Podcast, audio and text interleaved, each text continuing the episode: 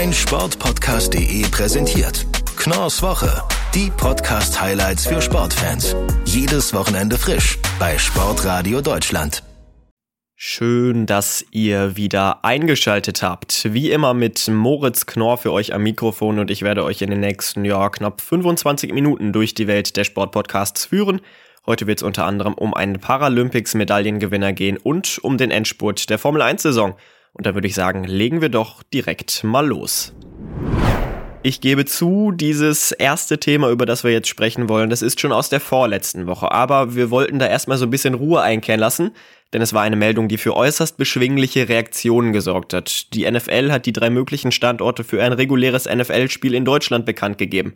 Und darüber spreche ich jetzt mit Patrick Rebin von Interception. Grüß dich, Patrick. Grüße dich, hi. Also jetzt diese drei Standorte. Frankfurt, Düsseldorf, München. Wie war deine Reaktion auf die Bekanntgabe? Erstmal überrascht tatsächlich. Ähm, ich hätte auch noch durchaus andere Standorte vorstellen können, gerade beispielsweise Hamburg. Ähm, eher überraschend, dass Düsseldorf dann am Ende doch mit dabei war, wenn aber auch irgendwo nicht so überraschend, wenn man sich die vor allem natürlich auch Football-Historie von Düsseldorf anschaut. Ähm, natürlich die Infrastruktur selber in Düsseldorf und ähm, natürlich die Lage Düsseldorfs in Deutschland. Ähm, dann war das eigentlich auch vor allem dann den zweiten Blick doch relativ logisch, dass Düsseldorf eben mit dabei ist. Was bedeutet denn jetzt diese genaue Entscheidung? Jetzt haben wir die drei Standorte. Wir wissen ja schon, es soll dann spätestens ab übernächstem Jahr losgehen. Wie geht's jetzt genau weiter? Ähm, jetzt geht's folgendermaßen weiter, dass eben diese drei Standorte sich quasi offiziell bewerben müssen bei der NFL, ähm, beziehungsweise dann auch äh, Delegationen, städtische Delegationen äh, rüber in die USA schicken, beziehungsweise ich glaube jetzt auch äh, nach London dann, äh, um eben mit den Offiziellen der NFL zu sprechen, um mit den äh, Offiziellen der NFL, was die International Series angeht, zu sprechen ähm, und dann eben darzulegen, wieso die jeweilige Stadt die beste Ausrichterstadt für dieses oder für diese. Es ist ja als quasi Zukunftskooperation auch geplant, jetzt nicht nur für ein Jahr, äh, um eben diese Spiele dann möglicherweise auszurichten. Und wann können wir da so circa mit einer Entscheidung rechnen? Das ist tatsächlich äh, schwierig zu sagen. Ähm, also ich hatte irgendwie mitbekommen, Sebastian Vollmer meinte, dass man sich wohl die Zeit äh, so rund um den Super Bowl mal ein bisschen anstreichen sollte. Ähm, das denke ich wäre sogar fast ein bisschen spät. Vielleicht würde ich mal ab Dezember ungefähr die die News rund um die NFL ein bisschen genauer beobachten. Jetzt gehen wir mal die drei Städte durch. Was spricht denn vielleicht für den jeweiligen Standort und was dagegen? Also Frankfurt ähm, ist natürlich eine absolute NFL Europe Stadt. Ähm, mit den Frankfurt Galaxy damals äh, haben 98, 2000, 2007 den World Bowl ausgerichtet äh, mit Unterbrechung, als es im Jahnstadion Berlin war. Eigentlich auch dauernd den, den German Bowl und die American Football Meisterschaft 2010. Der Nachteil ist allerdings, dass äh, der Deutsche Bankpark mit 51.500 Plätzen das kleinste der drei Stadien ist, worum, wobei wieder der Vorteil wäre, ähm, die Lage des Flughafens ist ganz praktisch, dadurch, dass äh, die Abfolge quasi äh, Flughafen, Stadion, Hauptbahnhof ist. Wenn du mit der Bahn anreist, äh, hast du es natürlich ganz praktisch dadurch, dass du nicht erst durch die Stadt kommen musst, um vom Flughafen zum Stadion zu fahren. Und wie sieht das bei den anderen beiden Städten aus? Düsseldorf ist auch eine absolute Footballstadt durch die äh, Rheinfeier damals in der NFL Europe, haben 2005 und 2006 den World Bowl ausgerichtet, ähm, den EFL Bowl jetzt äh, und 2010 auch Nationalmannschaftsspiel, den German äh, Japan Bowl. Ähm, die Merkur Spielarena ist mit 54.600 Plätzen ein bisschen größer. Düsseldorf hat selber in der Bewerbung äh, gesagt, ähm, dass äh, die Merkur Spielarena quasi für Football gebaut wurde. Ähm, das Problem ist halt einfach nur so ein bisschen, dass Düsseldorf, sag ich mal, von diesen drei Städten die wahrscheinlich für die USA unbedeutendste Stadt ist. Und ähm, ich denke mal, die USA möchte dann natürlich auch, äh, was Merchandising und so weiter und so fort angeht, äh, ordentlich was verkaufen, ordentlich äh, die Werbetrommel rühren. Äh, da wäre Düsseldorf wahrscheinlich dann eher nicht ganz so praktisch. Was wieder ein großer Vorteil von Düsseldorf wäre, ist natürlich der ähm, die Lage von Düsseldorf in Deutschland beziehungsweise auch rund zu den äh, umliegenden Ländern. Du hast Belgien relativ nah, du hast die Niederlande relativ nah, du hast Frankreich äh, relativ nah ähm, und auch in Deutschland hast du eigentlich relativ vieles, was nah an Düsseldorf dran liegt. Ähm, das wäre wieder ein großer Vorteil. München ist noch so ein bisschen das Problem, dass man nicht ganz genau weiß, welches Stadion. Die Allianz Arena darf wohl nur Fußballspiele eigentlich beheimaten. Ähm, da gibt's wohl irgendwie so eine Klausel, dass dort nur Fußball gespielt werden darf. Wäre dann natürlich eine Möglichkeit, das auch aufzuweichen. Ob sie es machen oder nicht, weiß ich nicht, beziehungsweise ob sie es überhaupt können, weiß ich nicht, wenn das eben so festgeschrieben ist, inwiefern dann diese Verträge da einfach mal eben so schnell umgewidmet werden könnten. Dann ist natürlich das Problem, Olympiastadion wurde jetzt auch schon länger nicht mehr wirklich benutzt, vor allem nicht für so ein Event wäre natürlich mit 69.250 Plätzen riesig. Genauso die Allianz Arena, extrem viele Plätze. Ähm, Olympiastadion wäre auch hier wieder der Nachteil natürlich, dass ähm, man ziemlich durch die Stadt fahren muss und jeder, der schon mal in München irgendwie gefahren ist mit dem Auto, äh, äh, weiß, dass alles, was Stadtnähe ist, äh, eigentlich dauerhaft mit relativ langen Warte- und Stauzeiten verbunden ist und ähm, was natürlich auch noch dazu kommt, ist, dass äh, München relativ unbedeutend ist, in Anführungszeichen, was Football Deutschland angeht. Ähm, dadurch, dass man eben keine große NFL-Europe-Historie hat wie Düsseldorf oder eben auch, ja, Frankfurt. Es werden spannende Wochen rund um die NFL in Deutschland, so viel ist sicher. Und ich bin mir auch sicher, dass wir nicht mehr allzu lange warten müssen, bis wir da dann mehr wissen. Ihr bekommt alle Infos rund um die NFL bei Interception auf meinsportpodcast.de Patrick, ich danke dir, dass du bei mir warst. Sehr gerne. Und auch Alles Para ist zurück aus der Sommerpause und das direkt einmal mit einem sehr spannenden Gast. Sebastian Dietz, Bronzemedaillengewinner bei den Paralympics in Tokio im Sommer, im Gespräch mit Dorian Aust und der ist jetzt bei mir. Hallo Dorian. Ja, hallo, freut mich wieder dabei zu sein. Sebastian Dietz, er ist seit einem Autounfall querschnittsgelähmt, trotzdem liefert er solche Leistungen ab. Erzähl mal, was gibt ihm den Antrieb dafür? Ja, ich glaube, es ist tatsächlich einfach, äh, dass er sich von nichts und wirklich gar nichts unterkriegen lässt. Also äh, dieser Autounfall äh, im Alter von 19 Jahren, das war schon ein, wirklich ein krasser Einschnitt ins Leben, seitdem, wie du gesagt hast, äh, querschnittsgelähmt. Bei dem Unfall ist aber vor allen Dingen auch äh, jemand anders noch umgekommen. Das heißt, damit muss man natürlich auch in jungen Jahren erstmal klarkommen. Und äh, seitdem äh, steht wirklich, äh, steht er wirklich gar nicht mehr still. Also er packt überall an, packt alles an. Äh, nicht nur im Sportlichen, auch darüber hinaus, hat sich selbst zu Hause einen Pool gebaut. Ähm, und ja, er ist einfach getrieben davon, immer wieder es sich selbst und anderen Leuten zu beweisen, dass er es kann und dass er auch noch mehr als das kann. Und ja, da kommt dann äh, unter anderem jetzt Bronze dabei raus, aber dabei kam ja auch schon Gold in London und in Rio raus. Du sprichst es an. Er ist ja nicht nur Vollblutsportler, er hat auch andere Talente. Er hat sich seinen eigenen Pool gebaut, ist also handwerklich begabt. Wie schafft er das trotz seiner körperlichen Einschränkungen? Ja, man muss dazu sagen, er ist inkomplett querschnittsgelähmt. Das heißt, er kann äh, noch gehen. Das ist dann äh, sehr unrund, aber er sitzt jetzt nicht, wie man vielleicht klassischerweise erwarten würde, im Rollstuhl. Das heißt, er ist noch vergleichsweise mobil, aber er macht wirklich alles bei sich zu Hause am eigenen Haus. Also er hat uns dann auch in so einer Videoschalte mal so ein bisschen rumgeführt. Ähm, bis auf das Haus selbst hat er eigentlich alles äh, gebaut. Den, die Terrasse komplett, den Gartenhaus, was ein Partyraum mit Theke und allem drum und dran ist. Den Pool, wie gesagt. Also es gibt eigentlich nichts, was er nicht anpackt. Und äh, ja, warum? Weil das, weil das kann in dem Sinne, weil er es gelernt hat, weil er es von seinen Eltern so mit auf den Weg gegeben bekommen hat. Und das äh, ist schon sehr beeindruckend. Und er hatte ja auch schon einen Auftritt bei Ninja Warrior Germany. Was hat's denn damit auf sich? Ja, er ist einfach angefragt worden, glaube ich, könnte man sagen. Und man muss dazu sagen, er war da jetzt aber nicht äh, so als äh, Zirkusattraktion äh, der in Anführungsstrichen Behinderte, der bei Ninja Warriors mitmacht, sondern er hat das äh, als echte Challenge dann ähm, wahrgenommen und ja, war dann dabei. Ich habe hab die Folge tatsächlich nicht gesehen oder die, die Episode von Ninja Warriors, aber äh, ich denke, äh, das spricht für sich, wenn man da sagt, klar bin ich dabei, warum denn nicht? Äh, ich, ich kriege diesen Parcours auf jeden Fall hin. Also eine wirklich überragende Persönlichkeit, die es trotz schwieriger Umstände geschafft hat, immer das Beste aus sich und vor allen Dingen auch aus seinem Körper herauszuholen.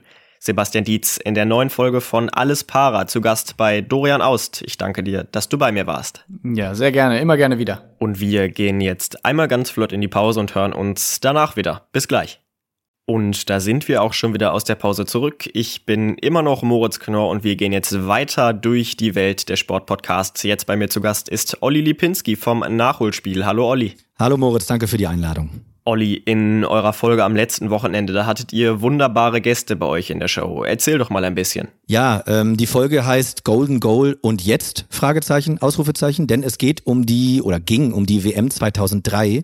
Da sind die deutschen Fußballfrauen zum ersten Mal Weltmeisterinnen geworden und da haben wir zwei Gäste, du hast es schon gesagt, wundervolle Gäste. Zum ersten ähm, Ariane Hinks, die damals auch auf dem Feld stand, äh, ja, muss ich gar nicht viel zu sagen, Nationalspielerin, zweifache Weltmeisterin und Carsten Flügel, der damals für den NDR, also für die ARD, dieses Finale kommentiert hat und dem, ja, dem, mit dem es durchgegangen ist, dessen Stimme sich so überschlagen hat, als Nia Künstler das Golden Goal erzielt hatte.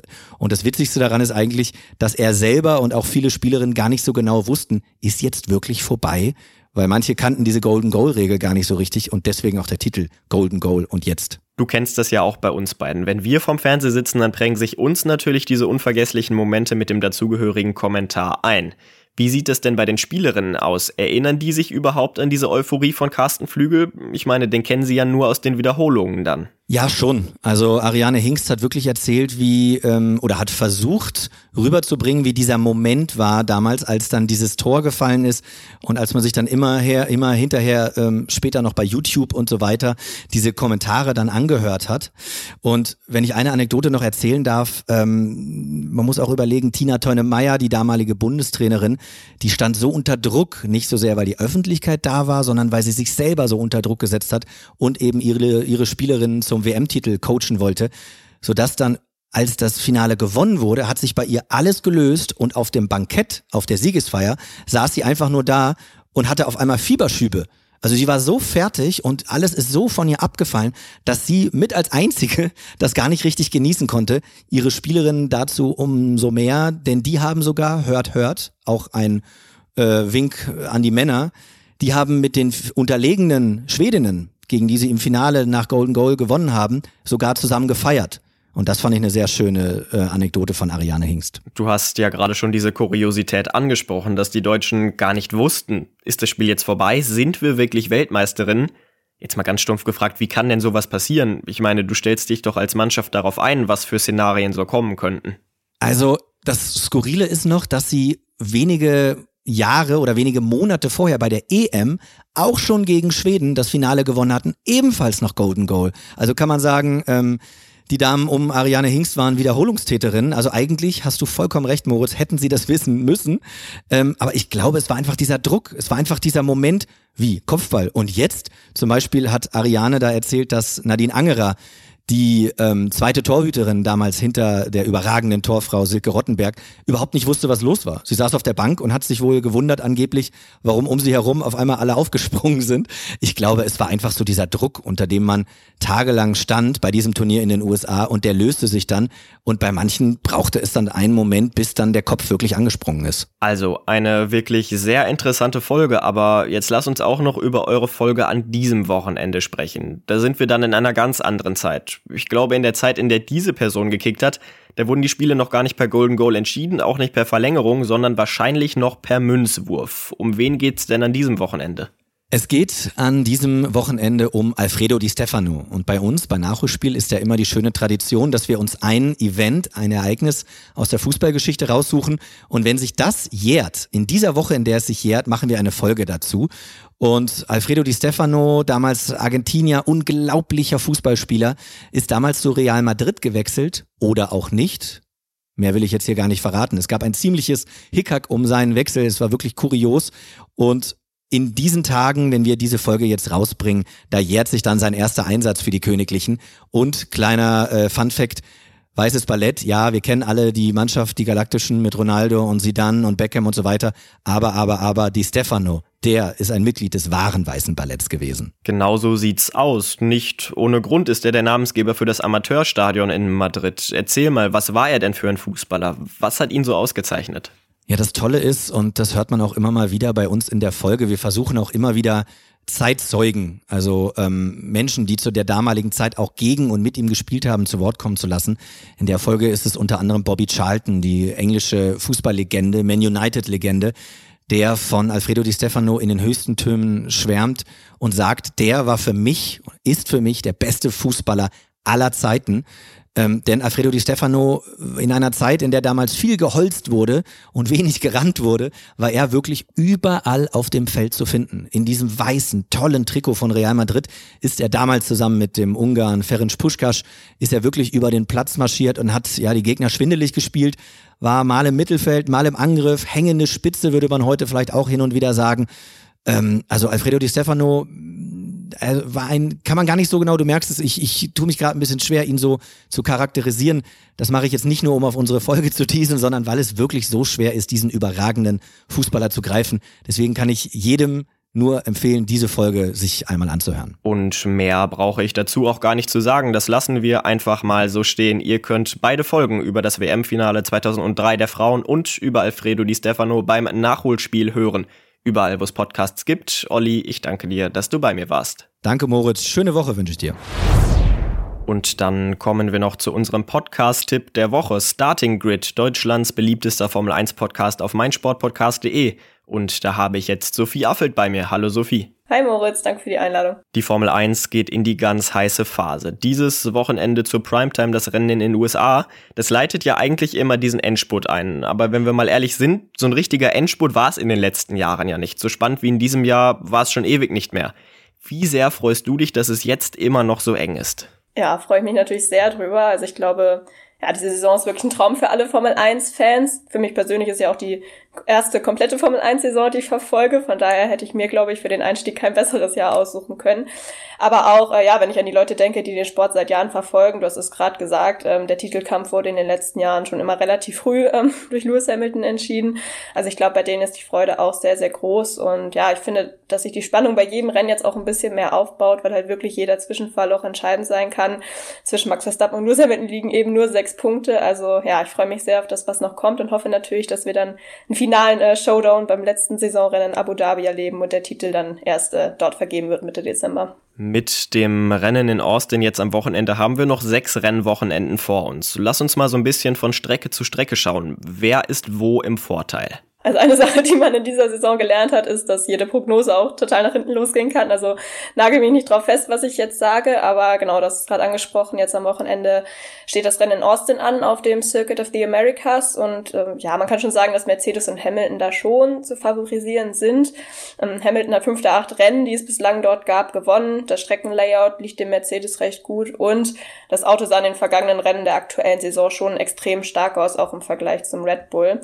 Aber Verstappen war jetzt in den letzten Jahren auch nicht schlecht in Austin und in diesem Jahr ist der Red Bull schon doch insgesamt nochmal deutlich besser als die Jahre zuvor. Trotzdem würde ich da auf einen Hamilton-Sieg tippen, wenn ich muss, ähm, weil die einfach gerade das Momentum, glaube ich, mehr auf ihrer Seite haben. Genau, und ähm, ja, ob, ob Red Bull dieses Momentum, sag ich mal, brechen kann, ist halt genau die Frage. Ähm, denn nach dem USA Grand Prix kommen dann aus meiner Sicht zwei sehr wichtige Rennen für Max Verstappen mit Mexiko und Brasilien. Das sind halt beide Strecken, bei denen Red Bull normalerweise die Favoritenrolle inhaben müsste, ähm, auch aufgrund der Höhenlage da. Ich persönlich denke, dass Verstappen dort auch zwei Siege einfahren muss, ähm, wenn er den WM-Titel am Ende holen will. Und ich glaube, dass das auch möglich ist. Also ja, die Tendenz äh, geht bei Mexiko und Brasilien da für mich zu Red Bull. Und ja, dann kommen Ende November, Anfang Dezember mit Katar und Saudi-Arabien gleich im Doppelpack noch zwei Strecken, auf denen die Formel 1 noch nie unterwegs war. Das heißt, ja, da eine seriöse Vorhersage zu treffen, ist eigentlich kaum möglich, weil es halt noch gar keine Daten oder Ergebnisse als Referenz gibt. Saudi-Arabien ist ein sehr schneller Stadtkurs wohl. Das könnte Mercedes, glaube ich, mit dem Powervorteil, den sie gerade haben, in die Karten spielen. Katar würde ich enger tippen. Vom Layout her könnte das auch für Red Bull ausgehen. Aber wie gesagt, da gibt es einfach sehr viele Unbekannte. Und genau, dann haben wir eben noch Abu Dhabi, wo dann hoffentlich, wie gesagt, der Titel vergeben wird. Da hat Verstappen zwar im letzten Jahr gewonnen, aber historisch gesehen ist es eine Strecke, bei der ich Lewis Hamilton und Mercedes am Ende vorne sehe. Teile der Strecke werden da auch umgebaut für dieses Jahr.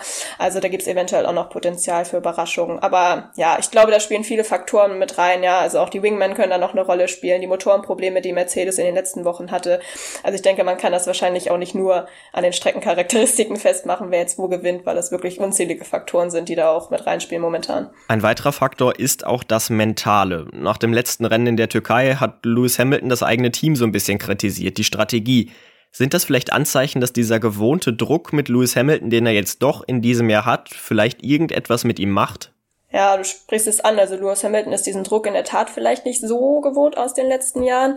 Also Christian Horner, der Teamchef von Red Bull, hat in dieser Woche auch erst angesprochen, dass Lewis Hamilton noch nie von so einem Fahrer äh, unter Druck gesetzt worden sei, wie es ähm, ja jetzt durch Max Verstappen der Fall ist. So weit würde ich jetzt persönlich nicht gehen, aber es ist schon so. Ich hatte es am Anfang ja auch gesagt, dass Hamilton in den letzten Jahren relativ leichtes Spiel hatte.